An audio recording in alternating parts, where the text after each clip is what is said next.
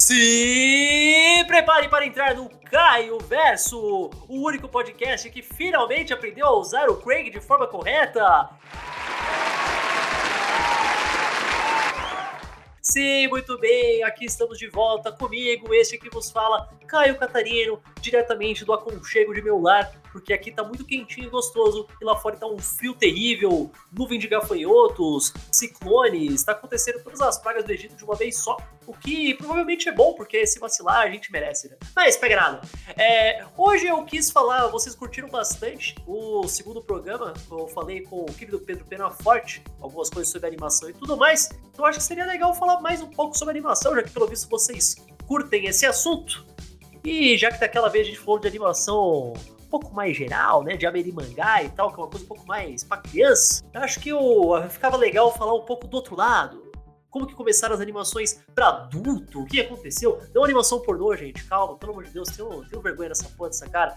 Mas então eu trouxe aqui a ajuda da minha querida amiga, a jornalista em formação, Amanda Dutra. Dê seu boa noite, Amanda noite, querido Caio. Como estamos hoje? Até que bem, acho que no geral até que bem. Eu comi um bolo de milho, isso sempre me ajuda a ficar feliz. Você tá todo junino.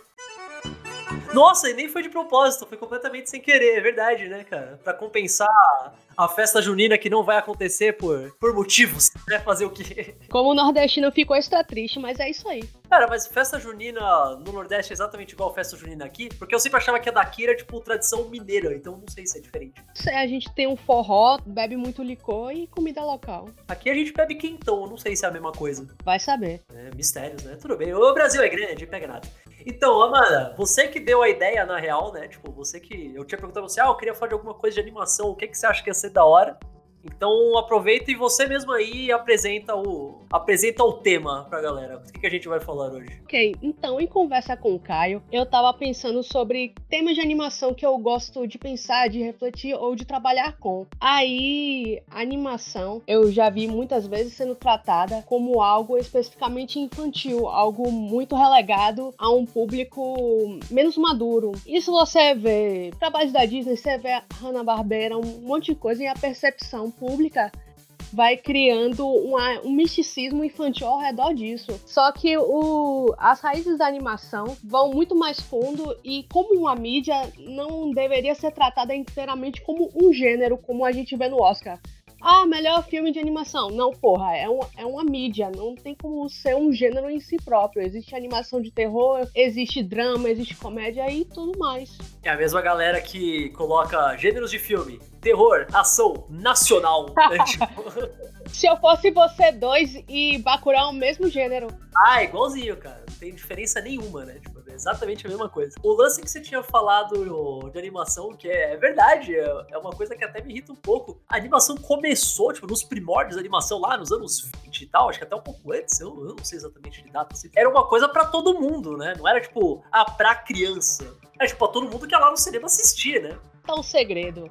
Na verdade, a animação é algo mais antigo que o cinema. Surgiu em 1895, antes mesmo do projetor moderno dos irmãos Lumière. Ô, louco!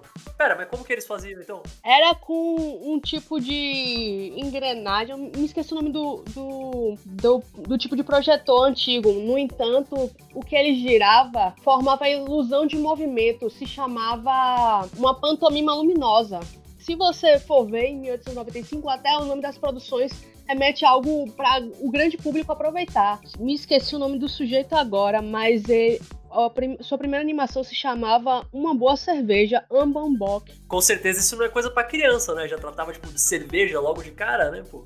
Esse alcoolismo é severo e começa cedo nos países mais da a Europa Oriental. É, aqui também, né? Na real, se pegar pra ver, né? Tipo, mas, né? É, não só, tipo, temas assim, tipo, alcoolismo, mas a coisa mais básica que tinha era, nessas primeiras animações era, tipo, muita coisa sexual, muitos temas um pouco mais pesados, dark, morte e tudo mais, tipo, demorou para começar a ser associado 100% com criança, né? Quando que foi quando que começou a ir pra esse lado? O que, que aconteceu? É, uma coisa que eu acho massa dessas animações mais antigas é que, por ser uma mídia experimental, como todas são logo no começo, ela se desmembrava por diversos temas sem medo de, de o que poderia estar tá tocando, que poderia ser ofensivo. Tanto que você vê tantas caricaturas racistas logo no começo do século, ou do século XXI, nos anos 40. Eu associo muito. Eu associo muito esse lance das caricaturas racistas e tal, até com a própria charge, né? Porque era o básico. O Charge sempre foi cheio de caricatura racista, na época mais ainda, né? Exatamente. A própria animação vem desses dessas charges. Você vê que o nome, o outro nome para charge é cartoon.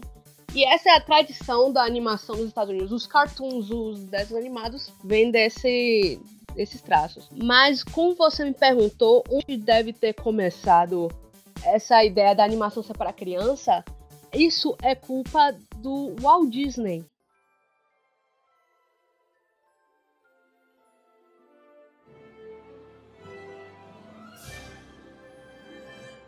E muitos, e muitos estudiosos do setor concordam com isso. Teve uma notícia que eu li ano passado do de um diretor espanhol sendo entrevistado, ele comentou que a culpa disso, do estigma da animação, foi do Walt Disney. Em suas palavras, Disney conseguiu tornar a animação em algo universal, levando-a a todos os cantos. Por um lado, ampliou o alcance, entretanto, pelo outro, criou no público a ideia de que a animação é algo ligado a crianças e família.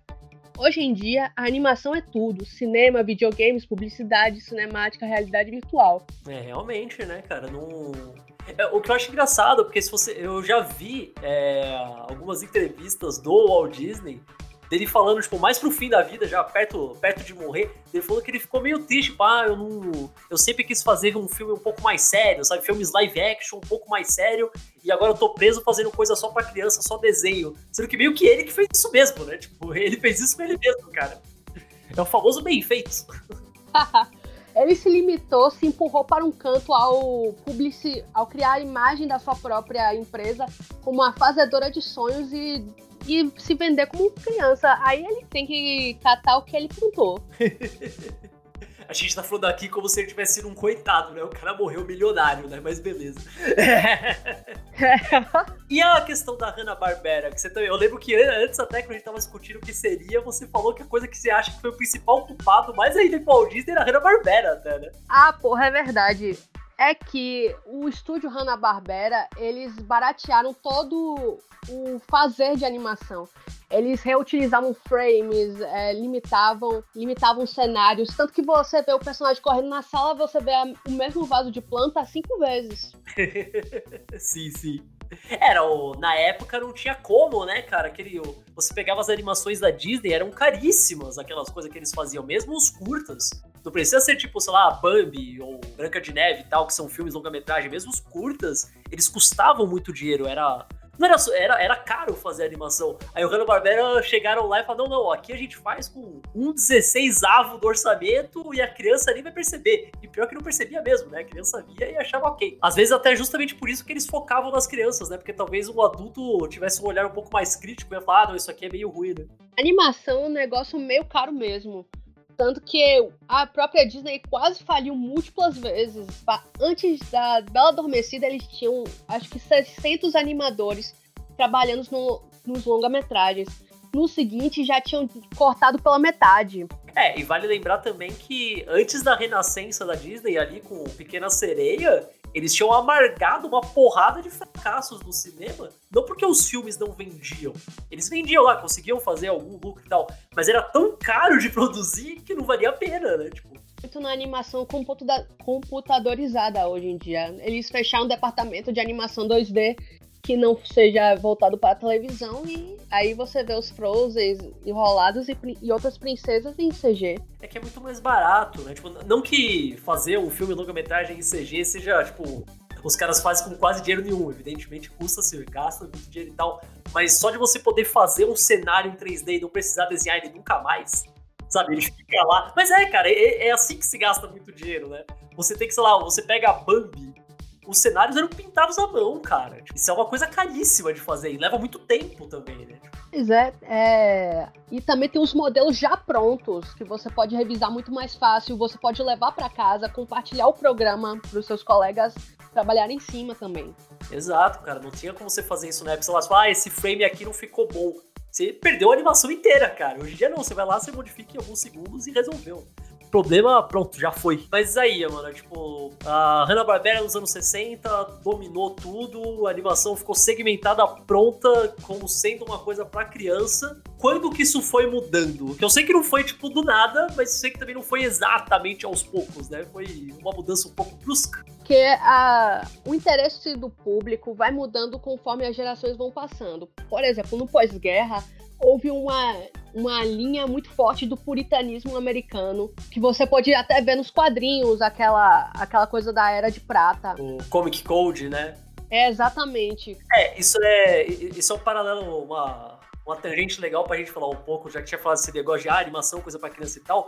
Nessa época também os quadrinhos, quadrinhos de super-herói não era a coisa principal a coisa principal tinha história de romance, história de terror, história policial, e eram histórias pesadas, histórias para adulto mesmo, sabe? Público juvenil pra cima. Mas por causa dessa onda do puritanismo, o Comic Code, ele basicamente tirou tudo. Todas as revistas de terror, Contos da Cripta, coisa assim, as revistas de romance, um monte de coisa, e daí ficou só os super-homens Batmans da vida, numa versão também muito mais leve, eles costumavam ser um pouco mais pesados. Isso só foi mudar lá pros anos 70 pra frente, cara. Demorou. Demorou. E é porque as pessoas se, eventualmente se cansaram desse puritanismo.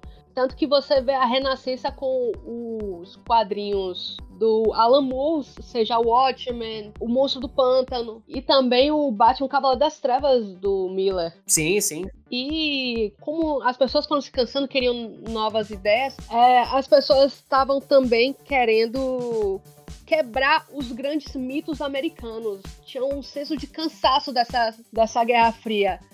Daí começaram a, os sitcoms que criticavam a ideia de, da família puritana americana de, de cerca branca e o cachorro. Eu, você, dois filhos e um cachorro. Eu, você, dois filhos e um cachorro. é, porque eu acho que antes disso, o mais próximo que tinha de crítica, entre aspas, era a série original da família Adams.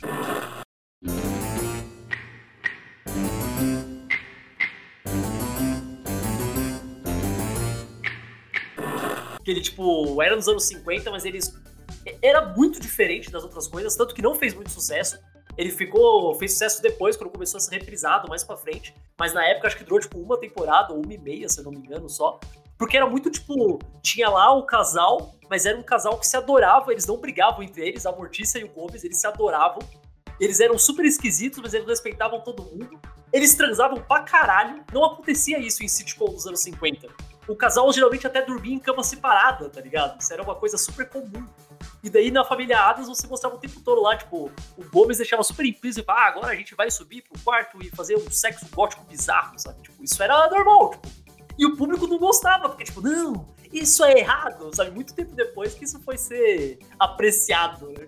Eles estavam com a cabeça muito na frente. No final dos anos 70, eles cansaram disso. E isso criou terreno para os Simpsons surgir.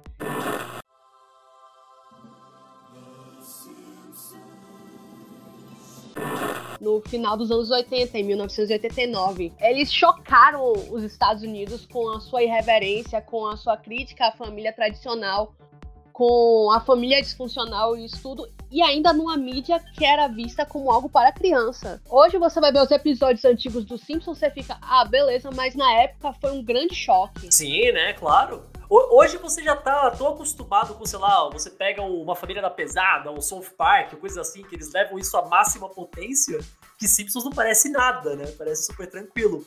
Mas você compara com as outras coisas que tinha antes, cara, nem se compara. É só você parar pra pensar que Simpsons, eu, eu, ele começou com aqueles curtas num programa de talk show, né? Acho que isso foi o que ajudou o pessoal a levar um pouco mais a sério, sabe? Ah, é desenho, mas tá passando aqui num programa para adulto, então tudo bem, sabe? Tipo, eu acho que se ele tivesse estreado direto num bloco normal de televisão, acho que o pessoal nem teria percebido que existia, sabe? É um tipo de legitimação, porque já veio de um lugar mais adulto, já as pessoas já veem, hum, hum, esse programa vale a pena prestar atenção. Só que vai cativando as crianças que gostam das piadas mais sujas. E os pais vão ficando horrorizados. Tanto que hoje a geração que escreve os Simpsons foi a que cresceu assistindo. Sim, cara, completamente. Na verdade, até aquele lance para trás que a gente tinha falado dos quadrinhos, muita coisa, tipo, ah, por que, que nos anos 70 eles começaram a voltar a fazer os quadrinhos um pouco mais dark? É porque era a galera que, quando criança, via os quadrinhos mais dark que tinha antes, cresceram, de, cresceram e pô, mas cadê os quadrinhos que eu gostava, né? Então agora eles tinham oportunidade de fazer. Os Simpsons foi a mesma coisa, né? Exatamente. E vai abrindo as portas para outros tipos de, de animações mais adultas. Nós passamos por South Park, Família da Pesada, como você disse, mas também Moral Orel, que é um desenho mais, mais obscuro que não veio para o Brasil, a, e também a criação do bloco de animações adultas no próprio Cartoon Network, que é o Adult Swim. O Adult Swim acho que foi o maior divisor de águas. Eu acabei de perceber que isso é um trocadilho muito infame com o swing, tá? Mas tudo foi totalmente sem querer. Mas ele foi mesmo, porque, tipo, uma coisa era você ter os Simpsons. Beleza, tinha lá os Simpsons. A Fox até teve por muito tempo um bloco que era tipo Simpsons ou Família da Pesada, alguns outros desenhos para adultos e tal. Então, tipo, tinha uns 3, 4, 5 desenhos, beleza. O Adult Swim era praticamente um subcanal, cara. Tipo, a madrugada inteira só passando, tipo, Coast Coast, é, Space Ghost de Costa a Costa, Show do Brack, Aquatim, tudo aquelas coisas bizarras pra caramba, experimental pra caramba, como você tinha falado, né? Igualzinho os primeiros desenhos lá nos primórdios. E acho que também, por passar de madrugada, ele dava uma liberdade ainda maior, cara. Porque não era só pra adulto. Era um adulto que não era nem pra ele assistir com a criança ali de canto, sabe? Tipo, aquela coisa meio tipo Simpsons, que é uma coisa que, tipo, você pode ver umas oito e meia da noite, sabe? Tipo, Adult Swim não, era pra você ver de madrugada, era pra você ver escondido até, se vacilar. É um bloco que, inclusive, existe até hoje nos Estados Unidos. Rick e Morty passa lá. Muito anime passa lá também, né? Tipo, nos Estados Unidos o Adult Swim também é sinônimo de anime. Porque acho que também lá. É que aqui no Brasil. Já falamos disso aqui no Caio Verso antes. Mas aqui a gente sempre teve muito anime passando aqui, então a gente nem percebeu isso. Mas nos Estados Unidos, por muitos anos, anime era sinônimo de animação pro público adulto. Sabe, tipo Akira, coisa assim, tipo demorou para virar ser uma coisa, ah, tá, criança assiste anime, sabe? Isso foi só depois com o Dragon Ball Z, por aí vai. Aqui não, aqui a gente já viu tudo meio junto, então a gente nem percebe, né? Tipo... É até porque os, as animações japonesas não fizeram tanto sucesso. O que, o que ia para lá? Kimba, a Princesa e o Cavaleiro, as outras coisas criadas pelo Tezuka. E por conta da sua animação mais travada, acho que os, os americanos não tiveram tanto interesse. Sim, sim.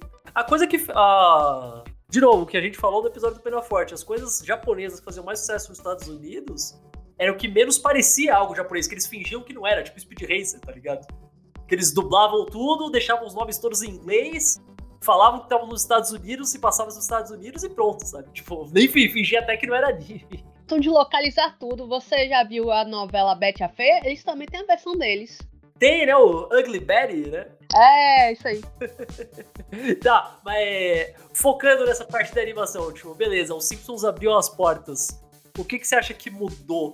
Porque até hoje tem muita gente que fala, tipo, ah, não, o Simpsons é bom, mas quase todas essas coisas que vieram depois é ruim. Fala, tipo, Família da Pesada é tudo ruim, South Park é ruim, Simpsons era mais inteligente, não sei, o que, que você acha? Eu acho que o Simpsons foi abrindo a porta e as pessoas iam testando quão mais chocante as coisas poderiam ficar. South Park é extremamente chocante até hoje, mas as pessoas eventualmente se acostumaram. Eu mesmo me acostumei e é isso aí. Então, apesar de tudo, eu acho que o South Park, pelo menos, ele sempre conseguiu, tipo, chocar, mas querendo dizer alguma coisa. Não era tipo, sei lá, aquele. Sempre daquele desenho que passava na MTV, aquele Happy Tree Friends.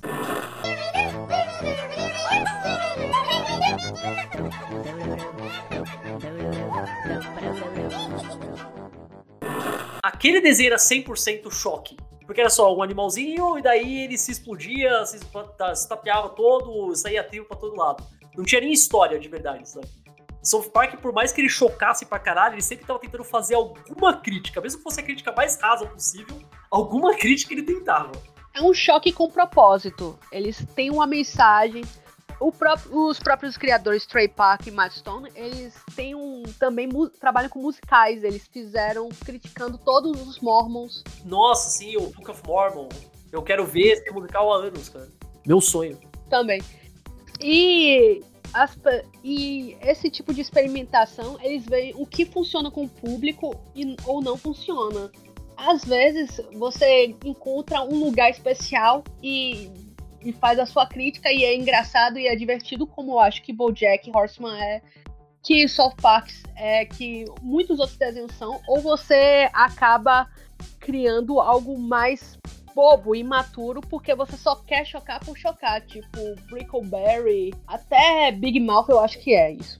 É, o você falou o Big Mouth e o Bojack, o Bojack Horseman, eu acho que a gente chega no próximo ponto, né, que primeiro era a liberdade de ser experimentação, porque era o começo do, porque era o começo, depois a liberdade de ser tipo Simpsons, que era no horário um pouco mais tarde para adulto, então você podia brincar um pouco mais. Depois o, o Adult Swim, que era de madrugada, então você podia fazer praticamente tudo. E agora a gente tem a liberdade do streaming, né? Tipo, você tem um, uma animação direto para Netflix, você basicamente pode colocar o que você quiser, né? O BoJack Horseman, por exemplo, é um ótimo exemplo, cara. Tipo, você nunca ia ter um desenho desse tipo, logo na época dos Simpsons. Talvez Adult Swim, mas, tipo, tinha que ser uma coisa pra geração da Netflix e outros serviços de streaming, né? Falar de streaming é um negócio muito, muito, muito legal, porque o streaming permite que uma temporada inteira seja disponibilizada de vez. E graças a isso você consegue criar narrativas que se entrelacem melhor, que continuem de episódio para episódio, crie um arco de personagem mais satisfatório e disponibilize uma história que realmente tenha avanços e não seja episódica porque a pessoa de repente ligou a televisão 8 da noite e acabou o episódio aleatório. É, isso é um negócio também, né? Tipo, era, era uma coisa muito engraçada quando traziam, por exemplo, algum anime pra cá e, ó, e eles queriam colocar, sei lá, tipo, no SBT, na grade, do, na grade da Globo, alguma coisa assim. E eles colocavam um episódio aleatório. Não é que nem o pica-pau, sabe? Que você pode ver qualquer episódio e foda-se. Tem uma ordem, você tem que ver começo, meio e fim. E agora as animações americanas foram gradualmente indo para esse lado também, né? O próprio South Park, que ele sempre foi 100% episódico, você podia ver qualquer temporada, qualquer episódio fora de ordem, nos últimos anos ele virou uma coisa para binge watch, né? Que a ideia é você ver a temporada inteira de uma vez, se possível. É verdade. Isso também se reflete nas animações para, para as crianças. Você, você no episódio de Pena Forte disse que ainda não viu, mas você deve, tá no Netflix. Avatar Lenda de Aang. É uma, é uma série extremamente focada em narrativa. Você vê Steve Universo, All House da Disney, o novo DuckTales, que é muito, muito bom, de verdade. Mas eu, eu, eu nunca, sei lá, às vezes esse negócio do básico ser por binge watch me deixa um pouco triste por causa que eu acho que ferra a discussão. Sabe, tipo, você, que nem, é, a minha namorada, ela assiste Dark. Eu nunca vi, eu nunca consegui entender nada, vi só a primeira temporada e desisti. Mas enfim, ela tava muito empolgada com a terceira temporada. Saiu, tipo, meia-noite. Ela falou: Não, Caio, eu tenho que ver agora. Porque se eu não ver todos os episódios de uma vez, o pessoal já vai estar tá falando spoiler amanhã. É. E é verdade. Isso, isso, é um problema, sabe? A gente tira sarro, mas é problemático também isso. Mas eu não sei qual seria o melhor jeito de resolver. Porque lançar um episódio por semana, às vezes o público para de ver, sei lá, cara. Meio difícil, não sei. um diferente jeito de você se comunicar com um tipo de mídia. Esse é o bom do streaming. A televisão a cabo tinha esse lado de você ver aleatoriamente. É uma liberdade, é uma liberdade muito grande, mas também tem que ter lado negativo, que senão não seria vida. Perfeitamente balanceada. Tudo deveria ser assim também. e quanto a, a gente ficou falando tanto já, agora tem animação para adultos, separaram da animação para criança e tal. Mas você, você acho que você vai concordar comigo que as animações para criança foram ficando muito mais sofisticadas, sei lá, acho que nos anos 90 para frente. Porque ainda no começo dos anos 80 era muito focada só naquele lance do, da era do Reagan, que era tudo para vender, tipo Transformers, G.I. Joe e tal. Que eu adoro, eu amo de paixão. Mas é 100% para vender bonecos, sabe? Tipo, eu acho que. Não sei exatamente quando começou, mas eles começaram a ficar muito mais sofisticados até chegar no ponto de hoje, que tem os Steve Universo, todas essas coisas que são animações. Eu não, eu não sei se até complicadas demais para criança, não sei. Eu não tenho muito contato com criança pequena para saber se um moleque de 4 anos vê Steve Universo, tá ligado? O que, que você acha, mano? Podo 100% com você. Inclusive, as, eu acredito que, é que a cada década, que a cada ano, as animações só fiquem melhores. Porque as pessoas têm acesso às animações antigas e extraem do que eles viram quando criança e colocam de uma nova maneira, da nova forma como eles podem se conectar e, estudar uma mídia que eles estão produzindo. Eu só fico meio preocupado que eu não sei, para cada coisa muito incrível que aparece, sei lá, pega um Gravity Falls, eu acho que para equilibrar vem alguma coisa horrível, tipo o reboot das Meninas Superpoderosas, sabe? Tipo, é muito péssimo, cara. E me deixa puto justamente porque Meninas Poderosas era muito bem escrito. Era super episódico e tudo mais, mas era, era mais espertinho do que você percebe, sabe? Tipo, e daí você pega o reboot que é. Parece que é pra um, uma criança muito mais boba, não sei. Não, eu ia perguntar, você acha que no geral tem mais coisa boa do que ruim? Eu sei que você assiste muito mais animação atual do que eu. O que, você acha? Assim, dá, dá pra equilibrar? Eu acho que existem tantas animações ruins como boas. Porque existe muito lixo, mas muito lixo que vem do Canadá, mas nunca chega aqui. Graças a Deus. E mas a gente consegue pentear, selecionar o que há de melhor. É só você experimentar aos poucos e ver o que funciona. Tanto que as animações piores, elas vão sendo canceladas mais rápido e saem. É, ao passo que muitas boas é, continuam no ar porque tem audiência. O público quer coisas boas e novas. Você vê isso com o sucesso de Breaking Bad após ir pro streaming as pessoas ficarem loucas por conta da narrativa muito poderosa, ou Os Sopranos nos anos 90. Sim, sim, completamente. Vai, já eu que o pessoal já sabe aqui que eu quase não vejo quase nada de novo, eu tenho que eu tenho, tenho muita coisa para ver ainda. O que que você acha que de coisa mais atual de animação que tá valendo muito a pena? Não só da, não necessariamente das adultas, das adultas também as para público infantil, mas que tá muito bem escrito. A única coisa mais nova que eu vi foi Gravity Falls. Não vi inteiro, mas tudo que eu vi era ótimo. Tipo, muito bem escrito, muito bem animado também, o que poderia ter sido uma animação muito pior, mas eu gostei pra caramba. Então, o que, que tem nessa vibe? Animações boas, que inclusive já mencionei aqui. BoJack, que tá completo. DuckTales da Disney. Ou House da Disney.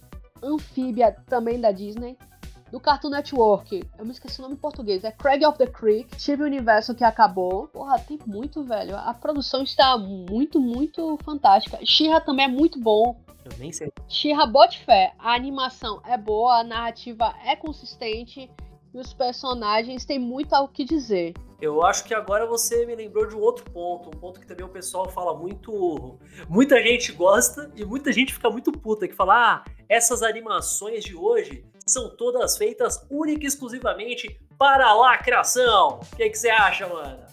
Fala aí, Steve Universo deixou meu filho gay? O que aconteceu? Steve Universo me fez gay, desculpa, tenho que assumir. Nós somos um desenho de gay, nós sempre fazemos gays não pense que nós somos gay, porque o desenho é gay. E é por isso que todo mundo aqui é gay. Eu sou peluda, eu caminhoneira, eu lembro buceta.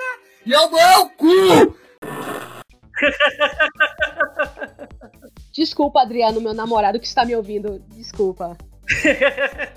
Mas, falando sério, é porque esse, essas novas animações da lacração, como dizem, são feitas por, por pessoas que estão dentro do LGBT, são pessoas que estão dentro de minorias e que não viram esse, uh, esse tipo de, de histórias, eles não viram, não, se, não viram personagens LGBT, não viram pretos, não viram pessoas pessoas de outro tipo de minorias que eles fizessem parte e acreditam que dar voz a essas histórias seja válido.